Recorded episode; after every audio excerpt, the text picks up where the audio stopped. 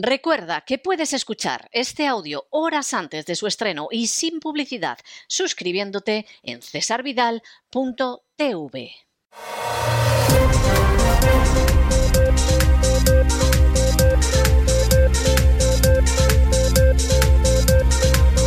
Las noticias del día. Estamos de regreso y estamos de regreso precisamente después de ese editorial que dedicamos ocasionalmente algunos años al 2 de mayo de 1808. El 2 de mayo de 1808, de manera bastante significativa, es la fiesta de la Comunidad de Madrid en España y es lógico porque efectivamente eso de levantarse frente al invasor francés, pues evidentemente es una muestra de orgullo eh, tiene mucha lógica, pero como suele pasar con muchos episodios de la historia de España, se recuerda el elemento, se tiñe de mito, eso sí no se olvida, que a veces se olvida, y por supuesto nadie analiza lo que pasó el 2 de mayo y nadie en realidad sabe lo que pasó el 2 de mayo.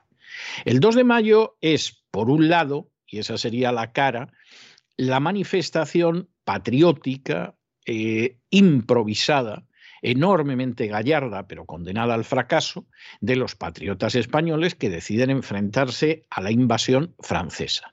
Y ese es el lado que la gente recuerda sin entrar en detalles y que efectivamente es la parte que se quiere recordar. Pero el 2 de mayo tiene otra parte que es mucho más importante que esa, y que es la que debe llevarnos a reflexionar. Y más cuando España en estos momentos, en apenas unas semanas, pues ha tenido a todas las fuerzas políticas arrodillándose de la manera más bochornosa a las presiones extranjeras. Porque en el momento en el que los patriotas de repente se enfrentan con esos invasores franceses en el 2 de mayo, la mayor parte del sistema no se enfrenta con los franceses. La Iglesia Católica es que le falta tiempo para condenar a los patriotas españoles y decir que cualquiera que se levante contra el invasor francés va a ser excomulgado. Y esto lo dicen los obispos, pero también lo dice el Consejo de la Santa Inquisición, institución bochornosa y criminal que, por supuesto, en España seguía haciendo de las suyas y todavía seguiría haciéndolo durante algunos años, hasta bien entrado el siglo XIX. La monarquía. La monarquía es una monarquía borbónica donde lo único que interesa al padre Carlos IV y al hijo eh, Fernando VII es ver quién va a ser rey de España y están dispuestos a lo que sea, a lo que le digan los poderes extranjeros. Y como en ese momento el gran poder extranjero es el gran corso, es el emperador francés Napoleón, Napoleón dice, conociendo al padre y conociendo al hijo, ¿de qué va a haber Borbones en España? Me los quito de una tacada y como los españoles siguen queriendo tener un rey, pues bueno, que vaya uno de mis hermanos y hay algún hermano que dice, mira, Napoleón, conmigo no cuentes, y hay algún otro que también estaba muy tranquilo y que se llama José, y que al final acepta muy a regañadientes el ser rey de España. De manera que la monarquía actúa como la Iglesia Católica y la aristocracia hace lo mismo. Y los miembros del gobierno, independientemente de la banda a la que pertenecían, hacen lo mismo piden disculpas a Murat por el alzamiento de los patriotas madrileños, consideran que está muy bien que Murat los haya fusilado sin juicio y sin ningún tipo de consideración por centenares a las afueras de Madrid. Y en un momento determinado hasta nombran a Murat para el cargo más alto del reino. Todo el viejo sistema, que en España es un antiguo régimen de los anteriores a la Revolución Francesa, como lo es ahora, dicho sea de paso, se arrodilla ante la gran potencia extranjera en contra de su propio pueblo. Esto no ha pasado de repente en los últimos tiempos. Hombre, es verdad que como Marruecos no había invadido el Sáhara, pues hombre, no reconocieron como legítima la invasión criminal de Marruecos, porque ese problema no lo tenía la España de aquella época. Es verdad que no invitaron a un liberticida como Zelensky para aplaudirlo todos sin excepción como si fueran las focas de un circo, porque en esos momentos no había un Zelensky. Esa es la pura realidad. Pero nombraron a Murat como el jefe de la nación para el cargo más alto después del rey, sin pestañear. Y era un asesino que estaba fusilando por centenares a los madrileños a las afueras de Madrid, como quedaría inmortalizado en los fusilamientos del 3 de mayo de Goya. Y esa clase política se entregó igual, de modo que por favor que no me venga nadie diciendo que esto viene del año 78 para acá y de la transición. No, no, no, no, no, no. Esto viene de muy lejos. Y cuando uno estudia la historia de España de verdad, que no es la que suelen contar los unos y los otros, con lo que uno se encuentra es con episodios como estos, como esas guerras a las que ha ido España simplemente porque a la reina le apetecía dejarle un reino a cada uno de sus hijitos. Y entonces esos reinos pues los tenía que conquistar los españoles con su sudor y con su sangre, para que los hijitos cada uno tuviera un reino, aunque fuera chiquitín, ¿eh? chiquitín, pero, pero en fin, aceptable. Y España se metía en guerras en las que no tenía nada que ver y que no tenían nada que ver con sus intereses, exactamente como ahora en Ucrania. Y por supuesto los intereses nacionales, como estaban siempre por detrás de los intereses de las castas privilegiadas, aquellos que los defendían, pues se caía encima de ellos, como pasa ahora con la invasión del Sáhara y con las acciones agresivas del Sáhara, que el día menos pensado va a entrar en Ceuta y Melilla, Marruecos, va a terminar de invadir las Canarias, que ya las tiene medio invadidas y ya se está ocupando de quedarse con toda la riqueza de las islas, y las castas privilegiadas españolas aplaudirán también como focas y agacharán la cabeza como hicieron el 2 de mayo de 1808 y los días sucesivos. Claro, en un momento determinado los franceses ya perdieron la, mesura, vieron lo que era España y dijeron aquí podemos hacer de todo. Si al llegar a Córdoba los franceses no hubieran saqueado las iglesias de Córdoba para llevarse todo, pues seguramente la Iglesia Católica hubiera seguido diciendo que el que se levantaba contra el invasor francés era un mal español, había que castigarlo, etc. Como saquearon las iglesias de Córdoba, ya la cosa cambió. Ya de pronto los franceses, que eran maravillosos y enfrentarse con ellos merecía la excomunión, de pronto se convirtieron en bárbaros, masones, etcétera, etcétera. Al final las decisiones venían derivadas del dinero como siempre ha sido, dinero y poder. Y en estos momentos España se encuentra en una tesitura muy parecida.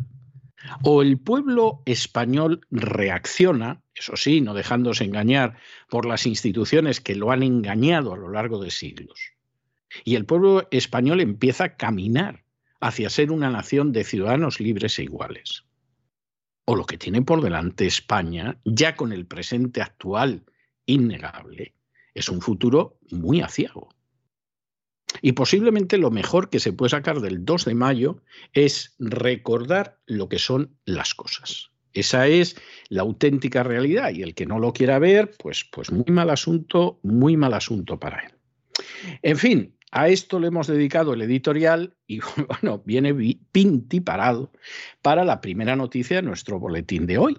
Y es que resulta que hay un sistema que se llama Pegasus. Esto suena casi a película de espías, ¿no? La próxima entrega de 007 se podría llamar Pegasus, ¿eh? que en español ya no la traducirían. En otra época lo hubieran llamado Pegaso, pero en este caso ya no la traducirían. Bueno, ¿y qué es el sistema Pegasus?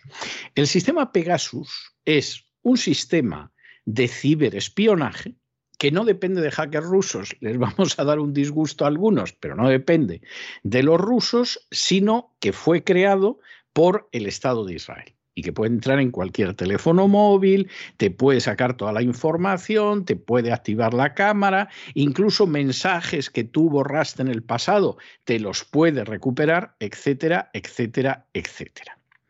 Este sistema Pegasus, ¿eh? que depende de eh, Israel, Israel se lo ha vendido a mucha gente.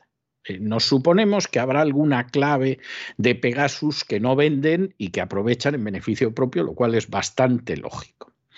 Y esto se ha traducido en que el sistema Pegasus, por ejemplo, pues lo tiene Marruecos.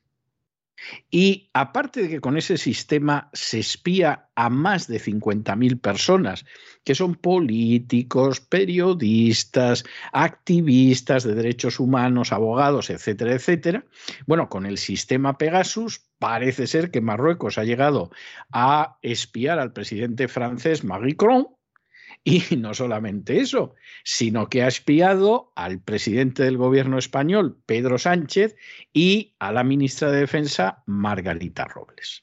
Lo cual es bastante, bastante, bastante serio.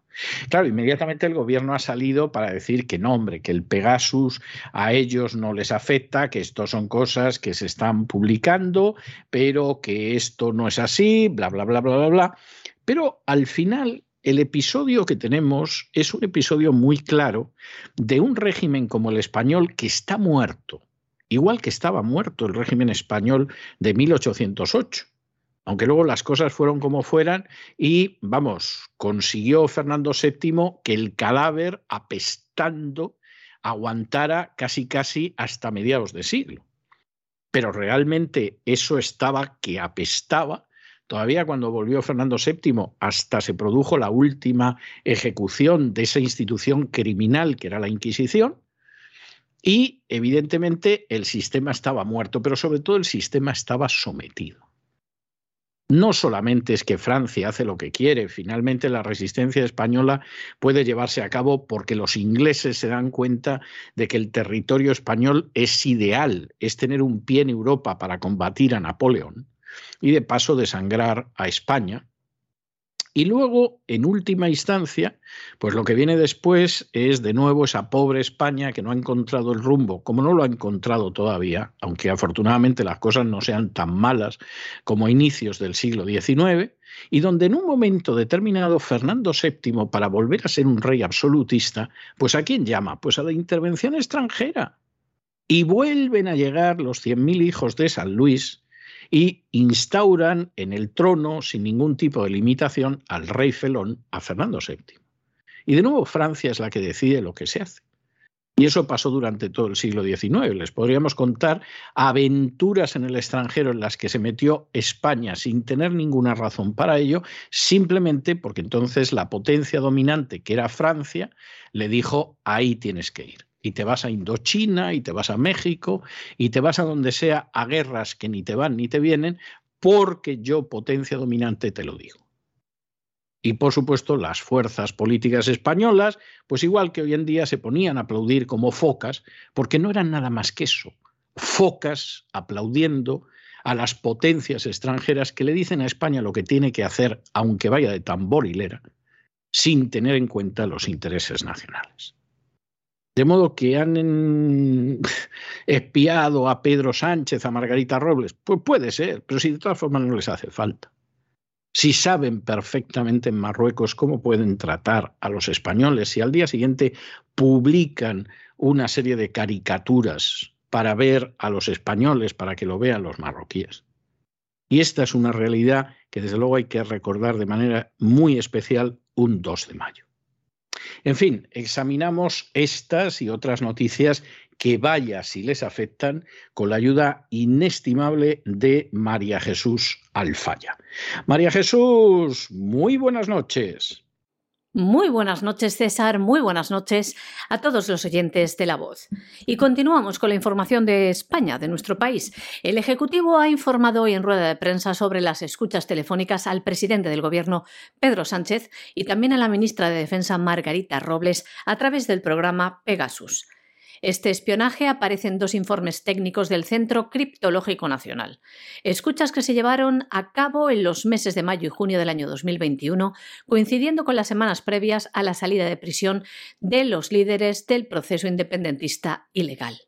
El ministro de la Presidencia, Félix Bolaños, decía a los periodistas en rueda de prensa que no es momento de hacer conjeturas y que si estas escuchas tienen que ver con el espionaje a políticos catalanes, conocidas en las últimas semanas, podrá conocerse al término de la investigación que sigue en marcha y cuyos resultados se añadirán a la denuncia ya presentada en la Audiencia Nacional este mismo lunes. El ministro de la Presidencia ha garantizado que ese espionaje es ajeno a la estructura del Estado y no ha contado con autorización judicial y, por tanto, es externo e ilícito. Bolaños también ha recordado que el software Pegasus se ha empleado en al menos 20 países y, dada su peligrosidad, se van a reforzar las medidas de seguridad, no solo en el Gobierno y en la Administración General del Estado, sino que esas medidas se van a poner a disposición de las comunidades autónomas, ayuntamientos y otras instituciones. Félix Bolaños sentenciaba el Gobierno va a ser inflexible con cualquier vulneración de derechos fundamentales. Una frase que nos hubiera gustado escuchar y que lo hubiera aplicado el Gobierno para investigar, por ejemplo, la gestión de la crisis del coronavirus, lo que ha pasado en las residencias de ancianos u otras violaciones de derechos fundamentales que el propio Gobierno ha realizado, ha perpetrado, como por ejemplo imponiendo un inconstitucional estado de alarma. Queremos recordar también que el pasado verano una investigación destapó que Marruecos había infectado con Pegasus uno de los móviles del presidente de Francia, Emmanuel Macron. Sin embargo, esto no fue confirmado. Considerado el software más penetrante del ciberespionaje del mundo, Pegasus es capaz de penetrar en un móvil, coger toda su información, activar incluso la cámara o recuperar mensajes borrados en el pasado sin que el usuario sea consciente de esta infiltración. Es una creación de la empresa israelí NSO y una larga decena de regímenes autoritarios han utilizado este software Pegasus para espiar a más de 50.000 políticos, periodistas, abogados, activistas y algunos de ellos incluso han perdido la vida y muchos han sido hostigados. Bueno, la siguiente noticia es una de estas noticias que uno puede discutir cómo las vemos eh, quien ahora se dirige a ustedes, que es contrario a la existencia de los denominados delitos de odio, pues no la ve de manera positiva. Habrá quien piense que esto es una nueva conquista social. ¿De qué estamos hablando? Bueno, hay una modificación del Código Penal que se ha dado en llamar la ley Cerolo de manera bastante injusta, porque el papel de Cerolo en esa historia pues fue muy limitado que ha ido añadiendo en los delitos de odio expresiones negativas que van dirigidas contra ciertos colectivos, que pueden ser los homosexuales, que pueden ser personas de otra raza, etcétera, etcétera, etcétera.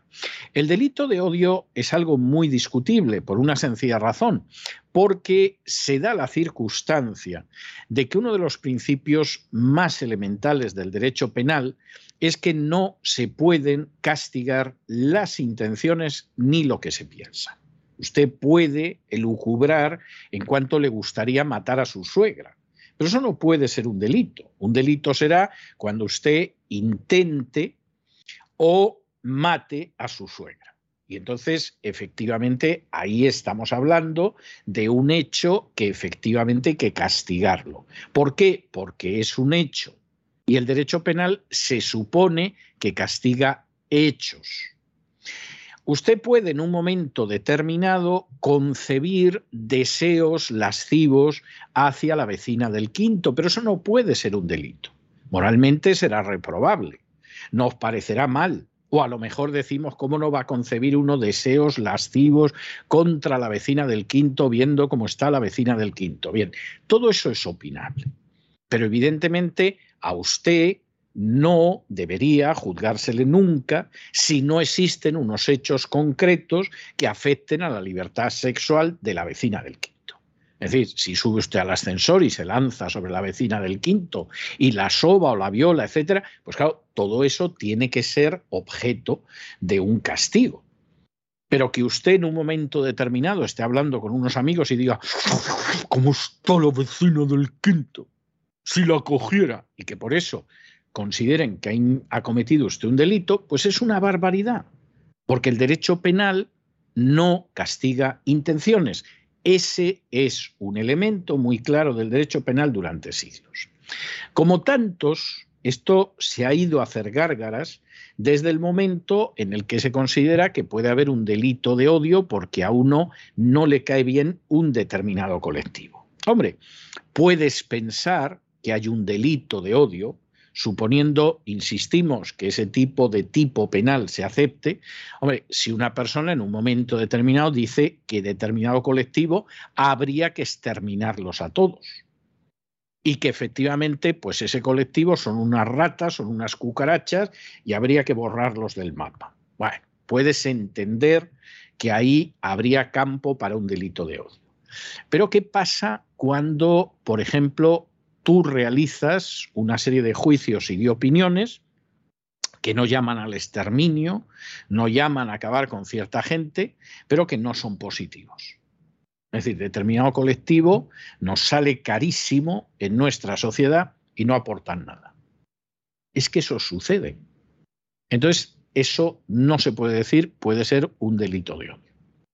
O en un momento determinado alguien decide que eh, voy a hacer unos estudios y resulta que determinadas provincias o determinados estados dentro de un estado federal llevan chupando la sangre del resto del Estado desde hace siglos. Y eso se supone que tampoco podríamos decirlo porque puede ser un delito de odio. Y al final, la idea del delito de odio acaba siendo el paso previo a censurar determinadas opiniones, por supuesto, en favor de esa minoría o de ese colectivo. En algún caso puede significar incluso el ir cancelando lo que aparece literariamente, lo cual literariamente o artísticamente es más grave. La mal llamada ley Cerolo, porque no es algo que se debiera Cerolo ni cosa parecida, ahora se va a ampliar en el Código Penal con el antigitanismo. Vamos a ver, que se discrimine a los gitanos, que no se les deje ocupar determinados puestos, que se incite al odio contra los gitanos, etcétera, etcétera, etcétera, es algo inaceptable, pero contra los gitanos y contra cualquier colectivo.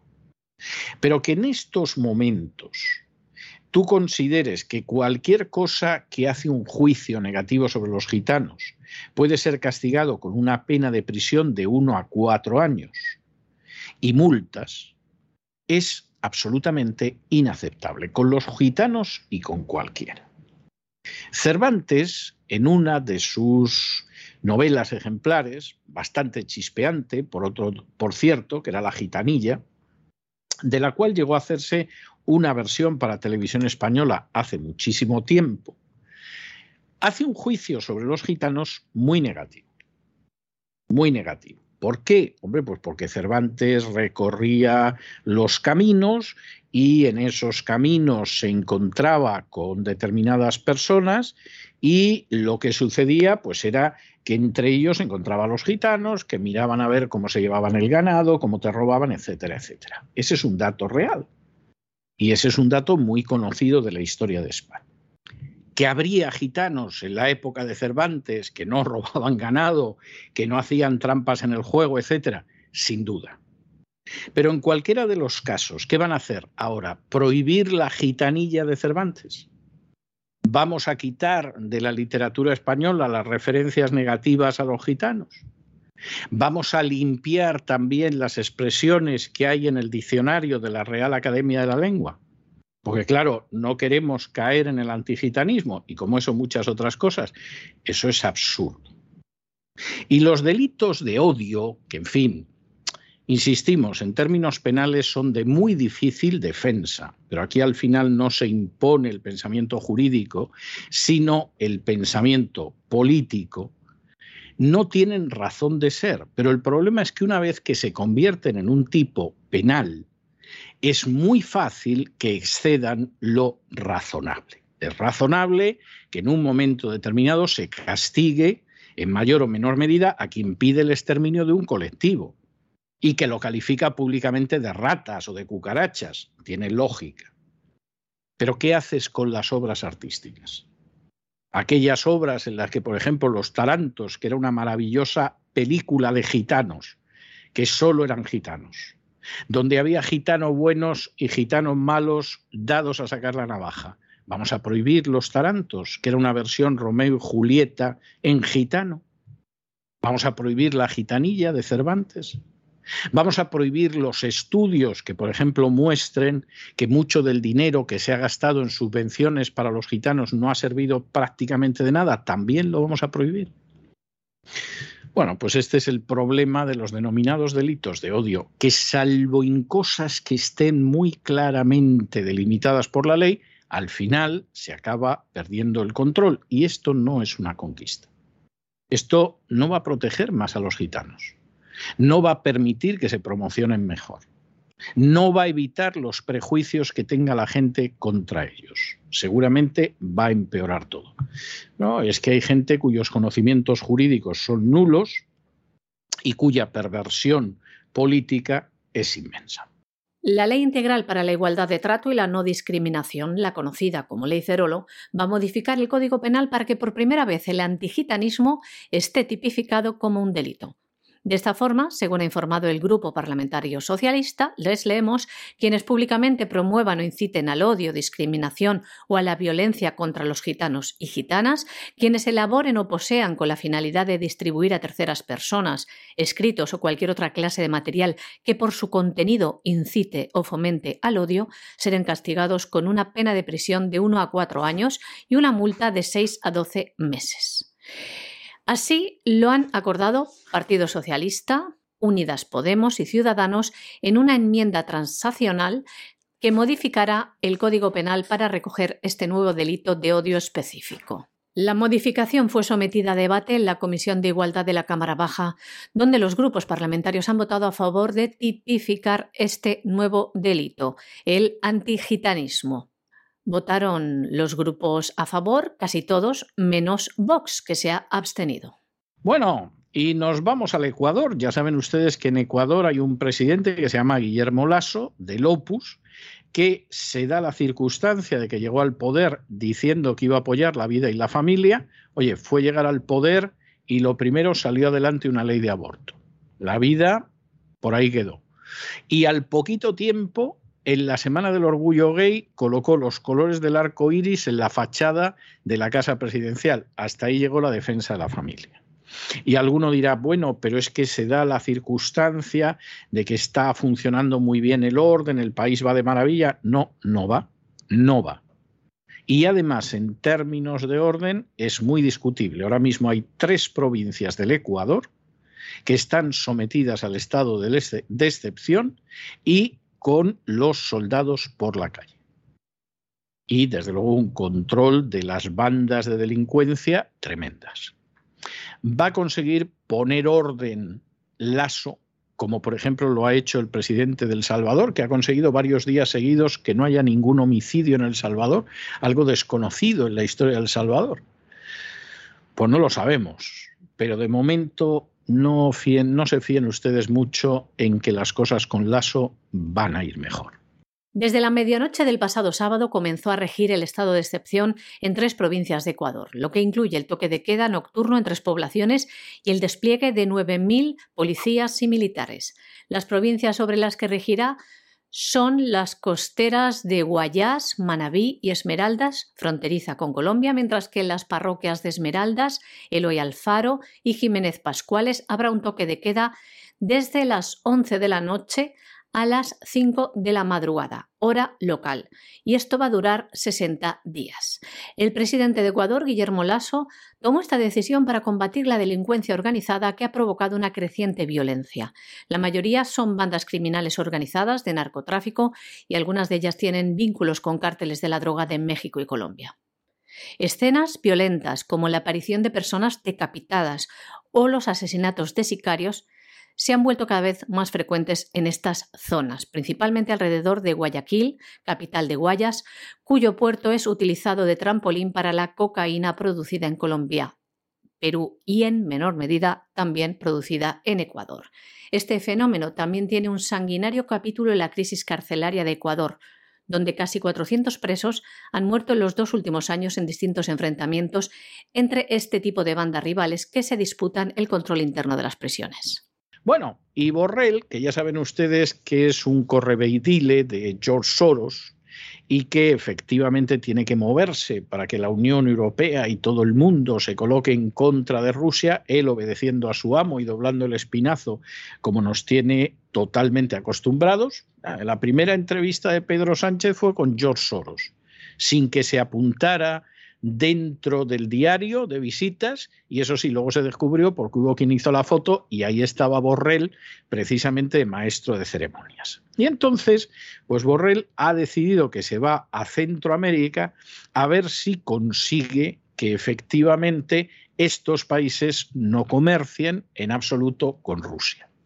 Porque se diga lo que se diga, el relato oficial de la NATO salvo en países NATO, no convence absolutamente a nadie. No voy a hablar de China o de la India, que ya ellas solas son más de la mitad de la población mundial, o de lo que pasa en Rusia, etcétera.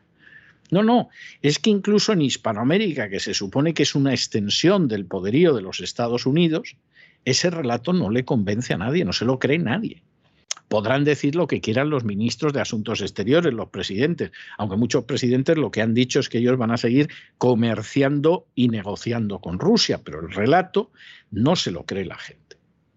Y salvo ciertas personas que van en esa línea, hay un escepticismo en Hispanoamérica tremendo. Imagínense ya lo que puede ser África o lo que puede ser Asia. Y entonces aparece Borrell, porque claro, no es cuestión de estar moviendo a Kamala Harris o a Blinken por Hispanoamérica, que en fin la miran con bastante desdén, aparece Borrell para convencer a esta gente de que tiene que ir a lo que tiene que ir. Entonces, los países de Centroamérica y del Caribe, pues no tienen que negociar en absoluto con Rusia, etcétera, lo cual es tremendo porque de, de, hecho Rusia le compra mucho a Hispanoamérica y al Caribe, les compra mucho. Y claro, aquí la idea es que ustedes se tienen que someter, usted Panamá, usted Honduras, usted Guatemala, usted El Salvador, con Nicaragua no cuentan al respecto, tienen que dejar de vender a Rusia. Y claro, la pregunta de los panameños y los hondureños y los dominicanos, etcétera, bueno, bien, ¿y lo que nosotros le vendíamos habitualmente a Rusia, qué va a pasar con ello? Y entonces Borrell dice, bueno, pues vamos a intentar ayudarlos, que la Unión Europea se ocupe de estas cosas. Oiga, pero es que vamos a entrar en una crisis económica de bigotes y eso lo van a pagar nuestras poblaciones, no usted, señor Borrell. Y entonces, bueno, inmediatamente la historia que viene es, hombre, no, no. Echen la culpa de todo lo que pasa económicamente en sus países a Putin. Así de claro. Y ahí aparece el Banco Interamericano de Desarrollo diciendo que la guerra de Ucrania pues, es un obstáculo para el crecimiento de Hispanoamérica. No, no, la guerra de Ucrania no. El que los países de Hispanoamérica se vean forzados a aceptar la política de sanciones contra Rusia. Si a los países de Hispanoamérica les dejan llevar la política que ellos quieren, a ellos la guerra de Ucrania no les perjudica. Ellos siguen vendiendo a Rusia exactamente igual, Rusia los paga y están tan contentos de la vida. No es la guerra de Ucrania. Es la política de sanciones antirrusa que ustedes han aprobado. Y ahora cuéntenos exactamente qué vamos a hacer, porque claro, el desempleo, la crisis económica, la caída del Producto Interior Bruto, el empobrecimiento, nos lo están trayendo ustedes por una guerra que a los hispanoamericanos ni les va ni les viene esto es importante, aunque lamentablemente por ahí vaya Borrell de emisario del mal, que eso ya lo sabemos todos hace muchos años. El Banco Interamericano de Desarrollo ha pronosticado que la guerra en Ucrania merma el crecimiento de América Latina reduce sus expectativas de crecimiento entre los años 2022 y 2024. Los escenarios de crecimiento para cada uno de los países depende de diversos factores, desde sus vínculos comerciales con Rusia hasta su nivel de endeudamiento, pero en general el Banco Interamericano de Desarrollo prevé que disminuya respecto del escenario prebélico.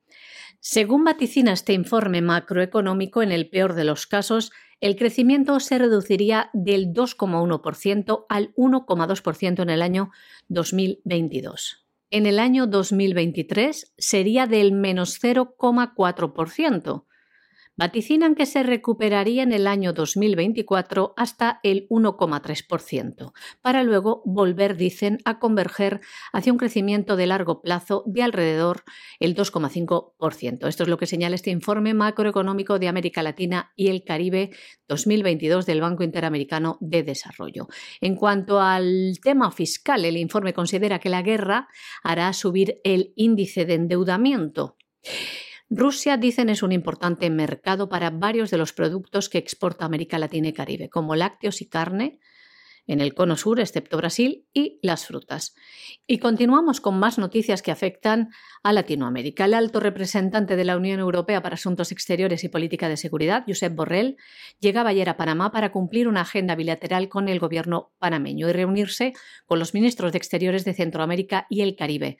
Por medio de su cuenta de Twitter, el diplomático europeo dijo que su gira latinoamericana lo llevó a Panamá para fortalecer lazos bilaterales y avanzar relaciones de la Unión Europea con Centroamérica y Caribe.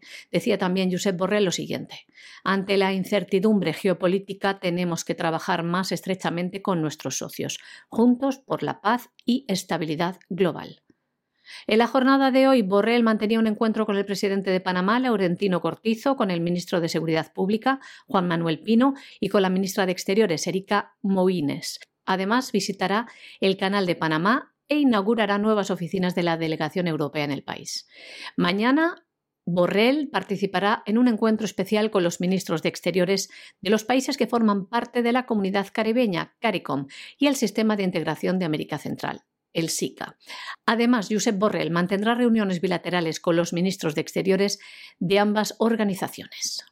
Bueno, y nos vamos a internacional, pero no nos separamos mucho de Ucrania. ¿Cómo nos vamos a separar de Ucrania si el contribuyente americano a estas alturas de la historia, lo que han sido los meses de enero a abril, ya se ha gastado en armas en Ucrania más que lo que se gastaba durante todo el año en Afganistán? Es que es imposible marcharse. Insistimos en el contribuyente americano, ¿eh? porque los fabricantes de armas están haciendo el agosto. Las guerras que en su día no llevó a cabo Donald Trump, bueno, pues ahora con la que se ha armado en Ucrania, los fabricantes de armas se están forrando. Como además esos fabricantes de armas son propietarios de grandes medios como el Washington Post, el Wall Street Journal, el New York Times, la CNN, etcétera, etcétera, todos sus mensajes tienen de ser, tienen que ser de enviar armas a Ucrania. esto es como si ustedes son accionistas de un periódico y venden plátanos. Hombre, si salen artículos de alimentación, de fruta, etcétera, etcétera, vamos, tiene que ser la alabanza del plátano. Que no se le ocurra a nadie decir que no hay que comer plátanos como monos y en realidad lo que hay que hacer es comer manzanas y peras. Que no se le ocurra porque ese se va a la calle, como yo sé de alguno que se fue a la calle cuando dijo que los empresarios españoles tenían que comerciar con los tomates que producía España y no con los tomates de Marruecos. Y se fue a la calle en una radio en la que yo trabajaba. Y esa es la situación. Entonces estamos en una situación en que el contribuyente americano tiene que ver cómo el dinero de sus impuestos se gasta todavía más en un conflicto como el de Ucrania que ni le va ni le viene. Pero que desde luego para las empresas armamentísticas que, hombre, eh, no tuvieron una guerra a mollar en la época de Donald Trump, pues ya les ha parecido una guerra que estarán elevando preces al diablo para que dure por los siglos de los siglos. Y entonces, eh, esto también hay que saber cómo lo haces, porque claro, si Estados Unidos fuerza la mano en esta situación, que la está forzando bastante y está tensando mucho la cuerda, en un momento la situación se puede poner muy difícil. Y entonces la idea es, bueno, pues aquí estos paisillos de fondo que hemos creado, que sean los que se arriesguen a llevarse el bofetón o el zarpazo del oso ruso. A ver, Eslovaquia, que es uno de los dos trozos en que dividimos Checoslovaquia. A ver, Eslovaquia. Bueno, pues a Eslovaquia le vamos a dar antimisiles Patriot. No sea que en algún momento los rusos se enfaden y le peguen un guantazo a Eslovaquia que la sienten de nalgas. ¿Y a cambio qué va a hacer Eslovaquia? Pues hombre, muy sencillo. Eslovaquia va a mandar a Ucrania su armamento antiaéreo. Y entonces no se puede decir que Estados Unidos lo hace, porque realmente no lo hace. Lo hace Eslovaquia. Y si le pegan una chufa a Eslovaquia, con esa chufa se queda. Además, siempre se puede decir, y un paisillo, hay una caca de país, un país pequeño, ¿cómo lo han podido pegar? Es que los rusos, qué malos son, se atreven con los pequeños, son el matón del patio del colegio, etc. Bueno, pues ya está Eslovaquia en eso. Ahora, el negocio es fantástico. El negocio es fantástico. Eslovaquia, que querría no estar en medio de este lío, de pronto le dicen que le van a desplegar antimisiles que hubiera preferido que no le desplegaran nada, ni siquiera banderas. El armamento que tenía anterior, que era de fabricación rusa, se lo entrega a Ucrania. Y de paso, todo un armamento que seguramente no querría, ni tiene ganas de que le desplieguen, ni tiene dinero, se lo va a pagar a Estados Unidos y encima es un favor que le hacen. ¿eh? O sea, te entregamos una serie de antimisiles para que veas que nos preocupamos por tu seguridad y cuidamos de ti. Bueno, pues si es que yo no quisiera que sí, que sí, que los vas a desplegar, que te va a hacer falta, porque lo que tienes ahora se lo vas a dar a Ucrania. Es, es algo tremendo. En fin, allá cada cual, si no quiere ver cómo son las cosas. Estados Unidos va a desplegar una batería antimisiles Patriot en Eslovaquia y lo hará a cambio de que este país envíe a Ucrania su sistema de defensa antiaérea, que va a ayudar a blindar los cielos ucranianos frente a los aviones y proyectiles rusos. Dicen que a falta de una zona de exclusión. El presidente estadounidense Joe Biden informó en un comunicado de la reubicación de una de sus baterías Patriot en Eslovaquia para garantizar su seguridad después de que Bratislava mandara a Ucrania su sistema de defensa antiaérea S-300 de fabricación rusa. Biden explicó también que esta transferencia de material militar es algo que le había solicitado el presidente ucraniano Volodymyr Zelensky en sus conversaciones. Joe Biden se expresaba del siguiente modo. Ahora no hay tiempo para la complacencia. Las Fuerzas Armadas rusas puede que hayan fracasado en su objetivo de capturar Kiev, pero siguen infligiendo actos horribles de brutalidad contra el pueblo ucraniano. Bueno, y la última es una última maravillosa. Moderna ha solicitado a la Administración de Alimentos y Medicamentos de Estados Unidos, la FDA, la FDA, que autorice el uso de emergencia de la vacuna contra el coronavirus para niños que están entre los seis meses y los dos años. Esto es algo absolutamente injustificado con casos cada vez mayores de niños a los que se ha vacunado y cuyo sistema inmunológico parece que se ha resentido bastante, pero hasta que se aclare si efectivamente se ha resentido o no, esto es un disparate. Y además con una, distancia, con una situación tremenda, y es que la empresa afirmó en su día que la vacuna tenía una eficacia del 51% que es un 1% más de lo que pide la FDA, que por cierto es bastante bochornoso siguen viendo las cosas y hace cosa de un mes quedó bastante claro que la eficacia era del 43,7%. Es decir, esto no se podía autorizar, ni se debía ni se tenía que autorizar. Bueno, pues de golpe y porrazo se ha pasado del 43,7% a más del 50% y por supuesto aquí es de esperar que por supuesto Moderna va a tener la luz verde de la FDA por cierto, miembros todos ellos bastante bien respaldados por la Big Pharma en Estados Unidos y ala, a vacunar a niños entre seis meses y dos años. Ahora está la responsabilidad de los padres a ver si toleran eso o no lo toleran. La farmacéutica Moderna ha solicitado a la Administración de Alimentos y Medicamentos de los Estados Unidos que autorice su vacuna COVID-19 para niños menores de seis años. La empresa afirmó que sus ensayos para el grupo de edad de seis meses a dos años mostraban que la vacuna tenía una eficacia del 51%, es decir, solamente un 1% por encima del requisito de la FDA.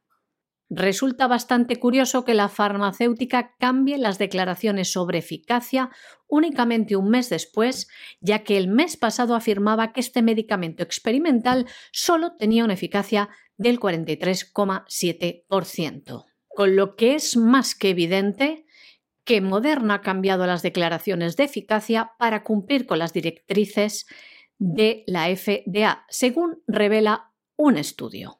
Un estudio que publicaba en su propia página de Moderna, el estudio Kit Kobe, citado en el comunicado de prensa que muestra que la vacuna COVID-19 de Moderna no cumplió los requisitos mínimos de eficacia de la FDA para la Unión Europea en el grupo de edad de 2 a 6 años y apenas superó los requisitos de eficacia del 50% requeridos por la FDA en el grupo de edad de 6 meses a 2 años, después de que el fabricante de la vacuna cambiara su análisis del estudio para alcanzar este umbral. Anteriormente, Moderna había realizado estudios separados para dos versiones de la vacuna, una para bebés y niños pequeños de 6 a 2 años y otra para niños de 2 a 6 años. La empresa afirmaba que los datos mostraban una sólida respuesta de anticuerpos neutralizantes y un perfil de seguridad favorable. Y hasta aquí hemos llegado con nuestro boletín de hoy. María Jesús, muchas gracias, muy buenas noches, hasta mañana. Muchas gracias a ti, César. Muy buenas noches también a los oyentes de la voz. Y ya lo saben, no se nos vayan, no se nos vayan, pues nos queda mucho programa. Primero vamos a regresar enseguida con don Lorenzo Ramírez y él despegamos y vamos a dar una mirada panorámica a la economía nacional y extranjera. Pero es que luego comienza el programa doble y sesión continua a la cultura hispánica aquí en La Razón. Primero vamos a recalar todavía con don Lorenzo Ramírez en el Asifo España, que debería titularse todavía Asifo Hispania, y luego volveremos a profundizar en cómo hablar y escribir con propiedad en español con doña Sagrario Fernández Prieto. De manera que no se vayan, que regresamos enseguida.